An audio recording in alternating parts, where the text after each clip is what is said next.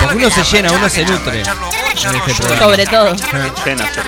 Hoy Chachareamos. Hoy chachareamos con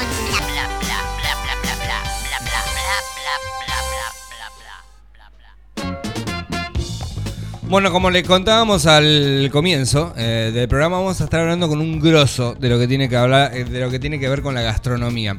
Eh, grosso porque yo lo conozco y yo sé lo que hace y eso está bueno. Estamos aquí en la, con la presencia del señor Matías Flores. Chef, ¿te, te, te, te, te- te molesta que te digan chef o que te presenten como chef?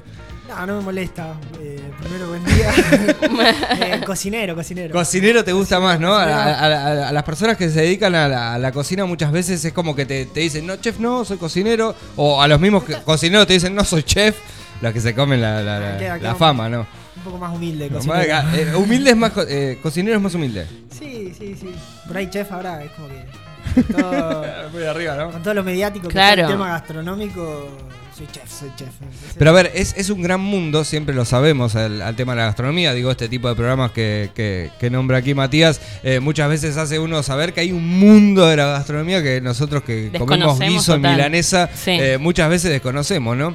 Eh, a ver, Coco, quiero empezar un poco por contextualizar eh, lo, lo que has hecho con, con tu laburo, porque si bien te recibiste ya hace muchos años, eh, has decidido eh, una manera de abordar la profesión, ¿no? Porque muchas veces, y hoy lo, lo- lo decía al comienzo, para muchas personas que, estudian la gastronomía, deciden abrir su restaurante para eh, llevar adelante sus maneras o, su cómo ven el mundo de la gastronomía. El tuyo ha sido bastante diferente porque decidiste ir a adquirir experiencias en un montón de lugares del mundo, entendiendo que la cocina de cada lugar es muy diferente a la que tenemos aquí en la República Argentina.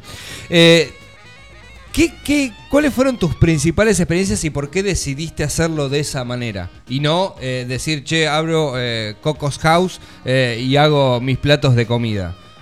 Ah, eh, bueno, la, la verdad, en el futuro me gustaría tener mi Coco House. sí, sí, sí. Ya le puso nombre y todo. Sí, sí, sí. Eh, pero bueno, eh, comencé acá en, en Tandil estudiando, eh, haciendo de bachero en un, en un restaurante eh, chiquitito italiano y bueno, de ahí empecé a aprender y ver que en distintos lugares había más cosas para, para seguir eh, nada, nutriéndose Sí. y Bien. perfeccionándose y... Y no es leyendo generalmente la del cocinero, ¿no? Es que es como eh, la También- terminología de la cocina. eh, también, es leyendo y quemándose. eso, pero yo creo que uno puede ser eh, un muy buen cocinero, eh, nada más que trabajando en restaurantes, obviamente que tengas eh, eh, buenos eh, cocineros eh, que, que estén al mando tuyo, Claro. digamos, Bien. eh, buenos chefs con buenas con, con experiencia, que, que aprendas de ellos, ¿no? No Bien. solamente es eh, voy a la, a la escuela de cocina, salgo de ahí, Claro. y ya me no. sé todo, no. Es que es imposible saber todo. no, es imposible, todo el tiempo estás. Porque se come en todos lados. Claro. así, en todos lados, en todo el mundo se come y se come cosas distintas y es. eh, Y se cocina de maneras distintas. se cocina de manera distinta. eh, ahora la, la última experiencia eh, teníamos un montón de, de compañeros eh, hindúes y vos decís, chicos, paren con el picante. Pero para Por favor. Era, era normal, las especias, Mm. el picante, era todo distinto. Y bueno, eso era todo nuevo. Claro, muy cultural. Sí, A ver, ¿cuál sí. es la tendencia hoy? eh, si, si, si vos que sos un tipo muy ilustrado en esta situación de, de- de la gastronomía, ¿cuáles son las tendencias culinarias? O sea, digo, ¿cuáles son las... la- eh, a, a dónde van los restaurantes de excelencia hoy día? Yo creo que eh, los restaurantes que, que- que para mí están haciendo bien las cosas y también que el- el- la, la gente eh, Va y come, está, claro, está ¿no? siguiendo, eh, son restaurantes que tratan de, de usar productos lo más cercano posible, el producto de proximidad.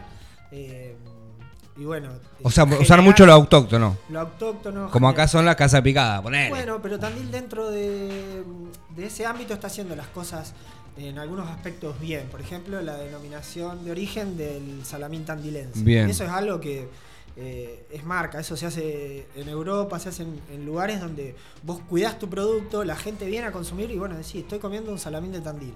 Ahora, por ejemplo, yo hace bastante que no venía a la ciudad, pero por ejemplo me encuentro con que hace poco fue la semana del, del helado. Sí. Entonces, son eh, maneras de, de ir eh, fomentando los productos locales, trabajar con, con las heladerías de acá, con, bueno, obviamente si se con los tambos de acá, mismo creo que hay un, no estoy muy al tanto, pero hay un cluster quesero. Sí, se Sí, cual.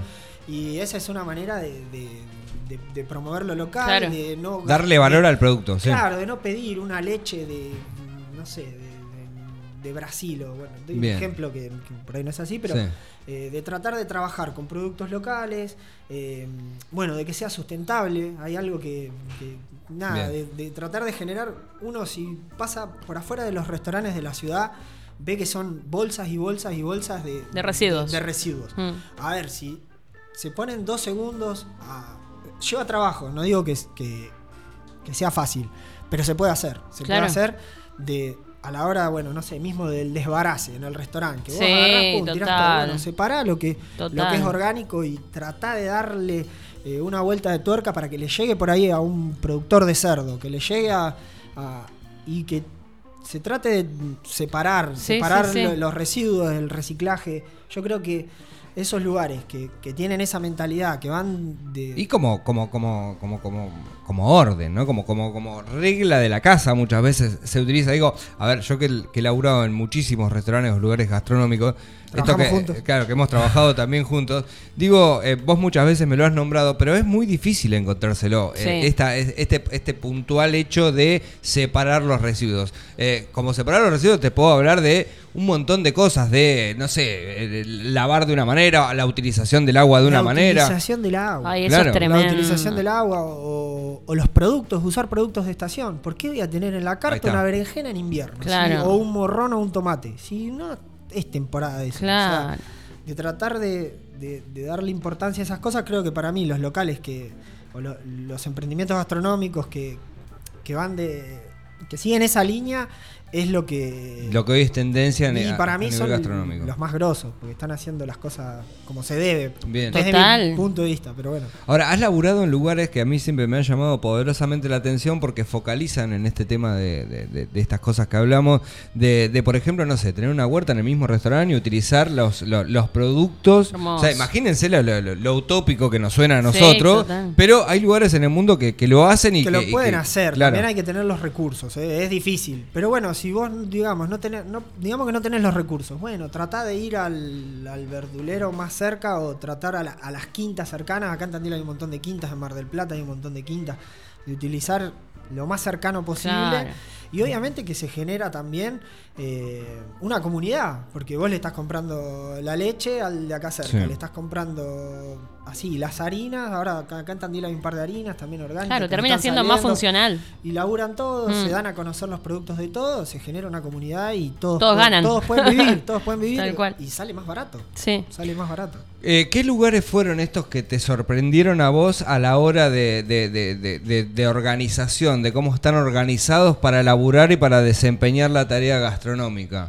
Porque has estado en México, has estado en Nueva Zelanda, has estado en España, has estado en un montón de lugares laburando, lo cual a mí me parece algo fantástico porque me imagino que a vos como profesional de la gastronomía te deben nutrir a full, sí, sí, claro, mal. de- Eh, y, y el día de mañana cuando habrás Coco House vas a aplicar un poquito de cada una, ¿o no? Sí, sin duda. Sí, sí.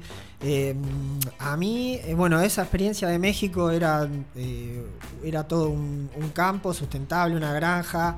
Esa fue una muy linda experiencia. Y, Y vos ibas y recolectabas la- la- las propias No, hierbas, no, por ejemplo. traían. Había gente que Nos traían, pero todo, todo fresco, sí. Había gente que trabajaba en el campo y lo traía. Pero bueno, eso también es tener los recursos. Por ejemplo, eh, uno del, digamos, de lo la que más, más me, me gustó fue un- la última experiencia en Nueva Zelanda. Es un chef muy reconocido. Que, Lever sí, no, está. eh, Es más. Con Martité tuve la oportunidad de trabajar en, en mis comienzos, eh, como Mirá. un año y medio. Eh, pero este ya está 10 veces más arriba, o sea, en cuanto a una persona humilde, eh, lo conoce todo el mundo, tiene, no sé, siete libros de cocina, pero buenísimos los libros. Eh, y lo que logró ahora, eh, culpa de la pandemia, cerró su restaurante en, en Londres después de, no sé, creo que 15 años, que tenía 17 años, un restaurante súper, súper reconocido. El chef se llama Peter Gordon, es muy conocido, lo, lo ponen en YouTube, salen videos del, de- del tipo. Y lo que hizo ahora en Nueva Zelanda, dijo, no, no, él después de la, en la pandemia se vuelve a vivir a Nueva Zelanda. Eh, fue abrir eh, dijo, no voy a abrir no voy a abrir más un restaurante. Es un tipo que está más cerca, es un tipo grande. Sí, más cerca de jubilarse Sí, que de abrir sí, un sí. restaurante. Y bueno, con, con su pareja eh, decidieron abrir eh, un lugar que se llama Homeland. Es, eh, es- en traducción en inglés es patria. Y bueno, eh, tiene un lugar gigante para dar clases de cocina, una vez, al- una vez cada 15 días eh, invita a distintas eh, comunidades, distintas eh, escuelas para, Sí. darles, para darles de comer, les cocina con, con productos obviamente todo local, lo que quiere, lo que quiere lograr es tratar de no importar nada, de llegar a utilizar todos productos de Nueva Zelanda.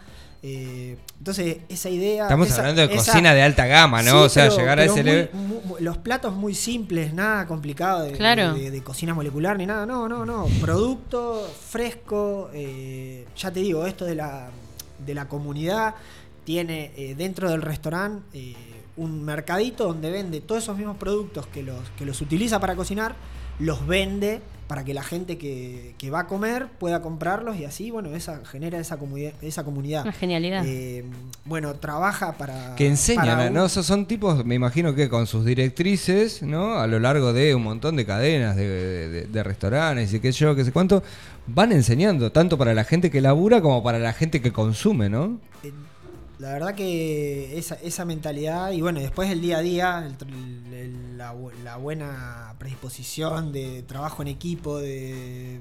Nada, e- era un, el lugar perfecto. Claro. Y más en ese rubro que digo, está Es bravo, tan.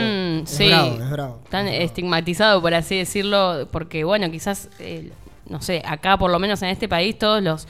Los jefes o, o- o capos de gastronomía no tienen esa mentalidad, Ese están muy lejos. o ese perfil de, de bravo, ¿viste? sí. De cocinero malo. No, y muy de, de- a ver, es algo histórico el tema del recelo con las recetas.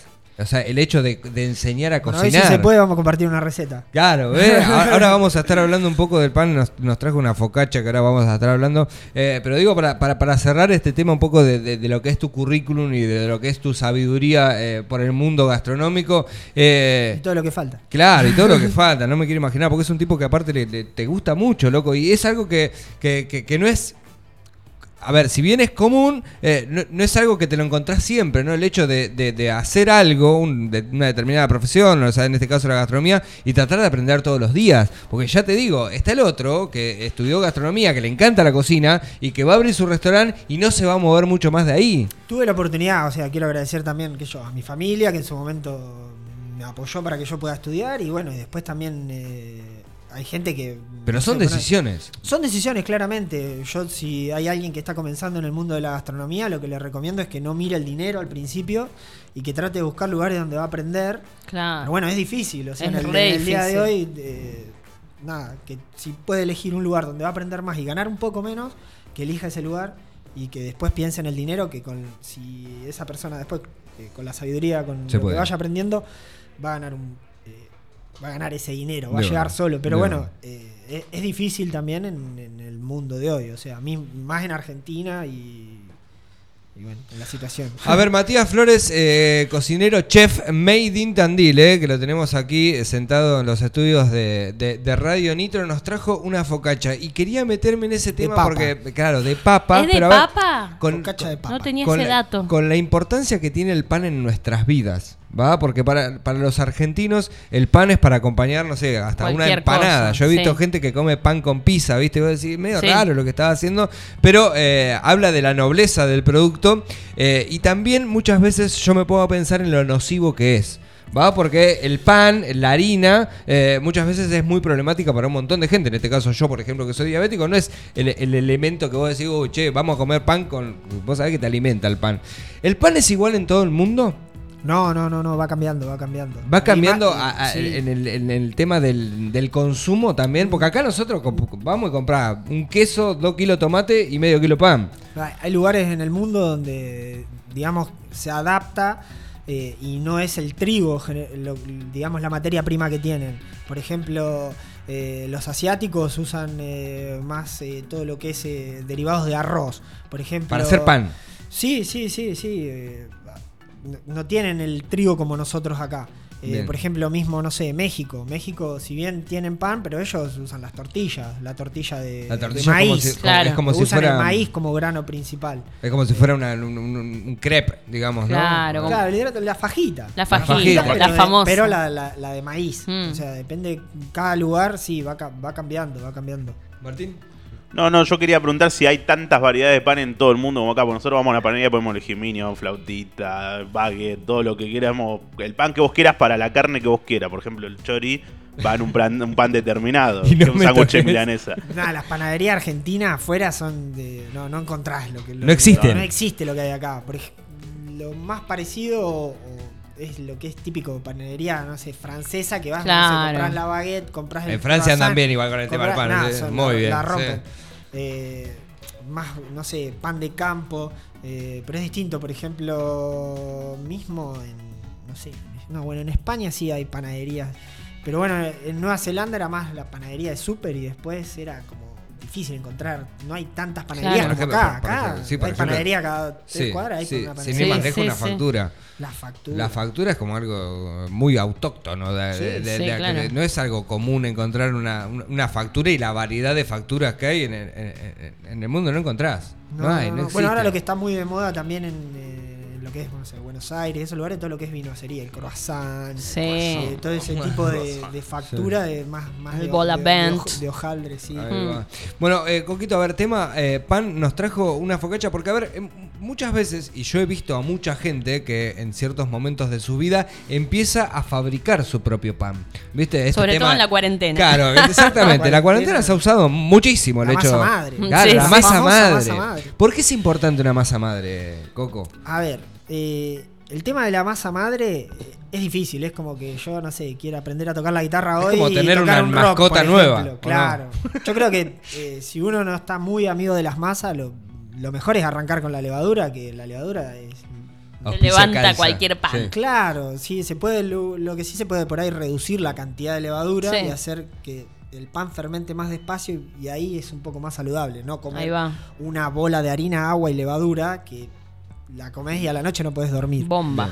Entonces por ahí bajar las cantidades de, de levadura y, y que por ahí fermente un poquito en la heladera si tenemos tiempo o que fermente todo el día un poco más de- despacito y ahí... eh, Y si le tendrías que decir a alguien cómo hacer una masa madre así, medio como rápido, ¿es fácil o es difícil? Es difícil, o sea, a ver, hay muchos videos, es fácil ahora. O sea, uno se mete en las redes. Eh, vamos a hablar de los beneficios. La masa madre, si una vez que si uno logra controlarla, controlar el, el animalito, Controlar porque está viva. para vos, Claro. por ejemplo, no es una boludez esto. para, son eh, levaduras naturales. O sea, en el, la levadura de cerveza empieza a existir en el 1800 y algo. Y el pan está desde antes de Cristo. O sea, que comían panes de, de fermentación. que, nada, fermentaba eso y lo cocinaban y, era- Claro. y se comían ese tipo de panes. Eh, para vos, por ejemplo, que, que- que tenés diabetes, eh, al- la fermentación que hace la, la- la masa madre, que es una fermentación eh, natural, baja el índice de, de- de glucémico del pan Mirá. y es más saludable. Por ejemplo, Mirá. los panes de masa madre. Bien. Pero bueno, es un mundillo donde hay que meterse y es eh, hasta mí. Yo estoy practicando todos los días y día que son panes que no se pueden ni comer. Claro. Las temperaturas, por ejemplo, esto ahora para hacer panes una, son buenas temperaturas. Yo la verdad que admiro lo- a los panaderos de, de- de las cuadras eh, en verano. Claro, Que tienen porque no se 33 puede. grados y los panes se van. En Navidad quise hacer unos panes y me salió, no sabía lo que la abuela, ni la abuela los comía los ¿Qué onda el pan dulce? ¿Has hecho pan dulce? Pan dulce, sí, sí he hecho. Y Es complicado, ¿no? Es, es una masa eh, que son masas enriquecidas, o sea, lo que vos le agregás a, a la- a la masa es leche, Sí. huevo eh, y manteca. ¿Tenemos que estar en diciembre para hacer pan dulce o se puede No, comer en, en marzo? Realmente, no, no. Pero el pan dulce es algo que, sí, es más, más, más para, la, para la fiesta. Después la, la rosca, que es una masa más parecida para Pascua, y después Claro. como que se corta. Después se corta, sí, sí, Después total. se corta. Nos trajiste una focacha, Coco, y es algo que vos podés hacer en tu casa tranquilamente y podés pasar a primera, o sea, pasar a primera literalmente. ¿Le puedes contar a la gente cómo se hace una focacha, que es eh, un producto italiano? Sí, ¿no? sí. Íntegramente. Para el, para ponerle- yo creo que lo- la mayoría de la gente lo conoce. El que no lo conoce es una masa de pizza. O sea, se me hagamos de cuenta Ahí que va. estamos haciendo una prepizza de, de- de molde, de media masa. Sí, Bien. Eh, si, querés, eh, hablamos de la receta. Sí, paso sí, la receta, sí, se- sí, sí. señora, señora. Bueno, eh, escuchá, anote. porque está del otro lado. Sí, Bien. Eh, si puede ser, mucho mejor, harina 3.0. bien. Para un kilo, vamos a arrancar con, con un kilo de masa. Un, Bien. un kilo de harina 3 ceros. Bien. ¿Sí? Escuchá, no. Sí, sí, sí. Anote la receta. Eh, No, an- anotamos la receta y después pasamos con el procedimiento Bien, por- para dale. que sea fácil el, el amasado. Bien. Me gusta, Eh, como Me utilísimo. gusta, me gusta. Ah. Un kilo de harina 3 ceros. ¿Sí? 200 gramos de papa cocida. La papa en- entera la, la- la lavamos y la cocinamos con piel, así como viene. Le Bien. ponemos un poquito de sal al agua para que la papa quede Hay más que rica. perder los miedos muchas veces, ¿no? Con la estructura de cómo hacer las cosas. Porque una papa vos la agarrarías y no la tirarías al agua, sino que la pelarías y la pondrías. O sea, cualquier ser humano. Este- esta receta va convencional con la, como con yo. la- con la cáscara, porque la cáscara tiene mucho sabor Sí. también. Si Bien. está, si está limpita, lave la cáscara. lave la cáscara. La sal se pone en el momento que pones la papa. Un- Eso es muy importante. Sí, sí, porque el- la, la papa es como cuando Oh. haces un puré. Si Ahí vos va. no le pones sal al agua al del puré, el puré te va a salir. Claro. No va a salir bueno. Claro, claro. Así que bueno, el controlar el hervor de esa papa para que la papa no se rompa y absorba un montón de agua, porque después lo tenemos que poner a la masa de pan. Bien, Claro. de la. Ahí va. Así que un hervor controlado, cuando la pinchamos y está, está la papa. La sacamos, se enfría, fría la papa. ¿Sí? Importante. Fría, Fría. la papa Importante. para que el almidón esté ahí eh, agarrado y sea Bien. más, más fácil. Bien.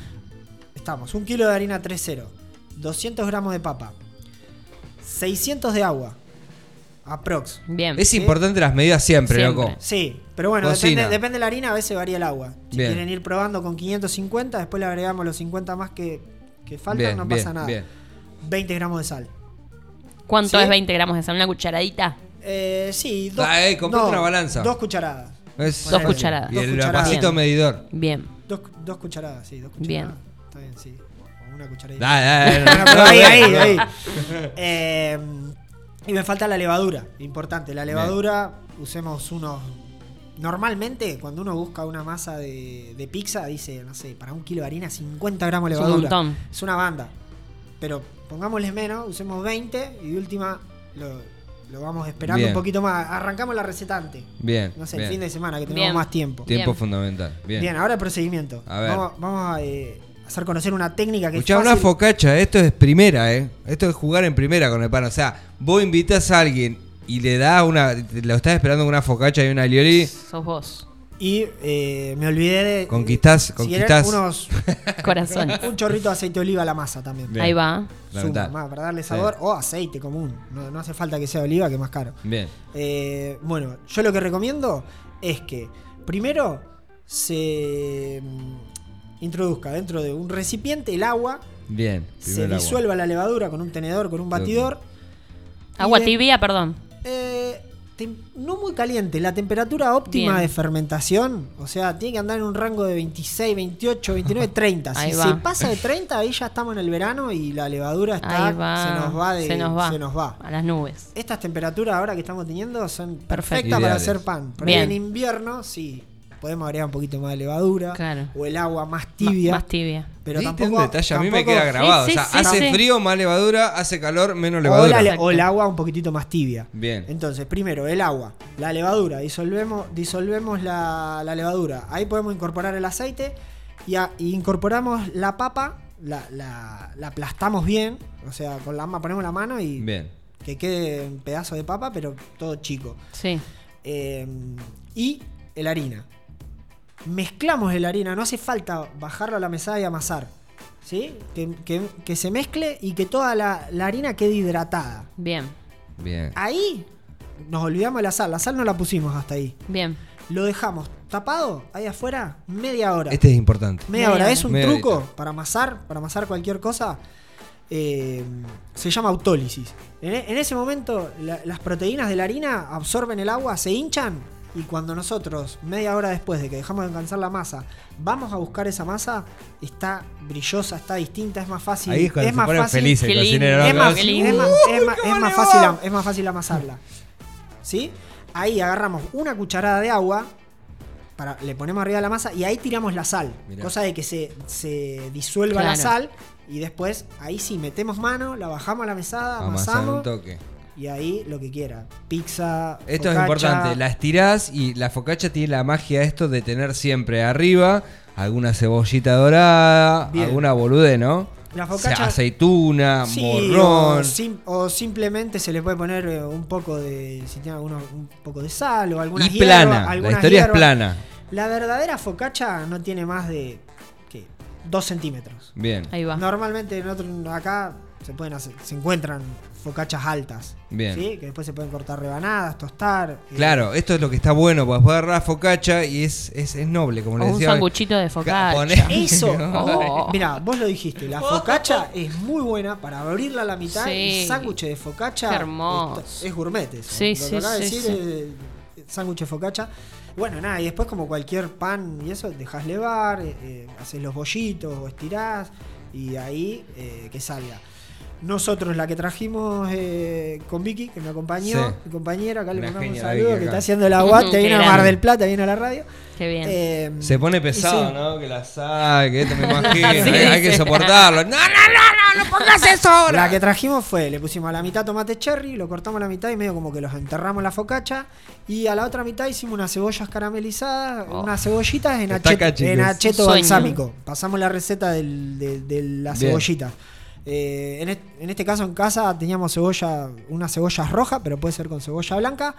Tres cebollas, las cortamos bien así, finitas en, Sí, eh, Juliana. en tiras, Ponele, juliana, o- ¿sí? Y eh, las ponemos en una, en una sartén, en una olla, lo que tenga, más o menos 100, para esas tres cebollas, 100 centímetros cúbicos, que estén cubiertas, no inundadas, en acheto, acheto balsámico, Sí, y dos cucharadas de azúcar. ahí va. ¿sí? Oh. Sal, pimienta, cuando ese acheto reduce, si ven que la cebolla todavía está cruda, se le puede agregar un poquito de agua, que no quede muy acuosa la, la- la cebolla, porque después la tenemos que poner Arriba de la pan, focacha. claro. Listo, y eso arriba. Oh, un Para el, sueño. Para el fin de semana. Qué grande, Coco. Y lo, más lindo es que la tenemos ya, métanse ahí en arroba apura cháchara, que es nuestro Instagram, ahí van a ver la focacha que les acaba de explicar aquí eh, nuestro Masterchef, ya es nuestro, ¿eh? es de apura Hermoso. cháchara. Eh, nos ponemos Después podemos publicar de última la receta escrita para el que no llegó a anotarla. Podemos hacerlo, Lo me podemos gusta. hacerlo. Me gusta. Coquito, che, te agradezco mucho eh, que vengas a desplegar tus saberes acá. Eh, ya, eh, yo creo que vas a volver. Sí, sí, y más si venís con cosas. Podemos hacerlo vos como, como, Sos como re vos- buen invitado. como vos lo dijiste, ambulante puede Me, ser. me gusta, ambulante. Ambulante. Y, Y- capaz que ahí cuando estés en distintos lugares del mundo, pum, Y también con metemos- gente que pueda com- compartir sus saberes, es un, es buen horario para hablar de comida, creo Sí, yo. sí. Totalmente, totalmente. Coquito, muchas gracias, No, eh, muchas por gracias a ustedes. En serio. La rompiste. No. La Buenísimo.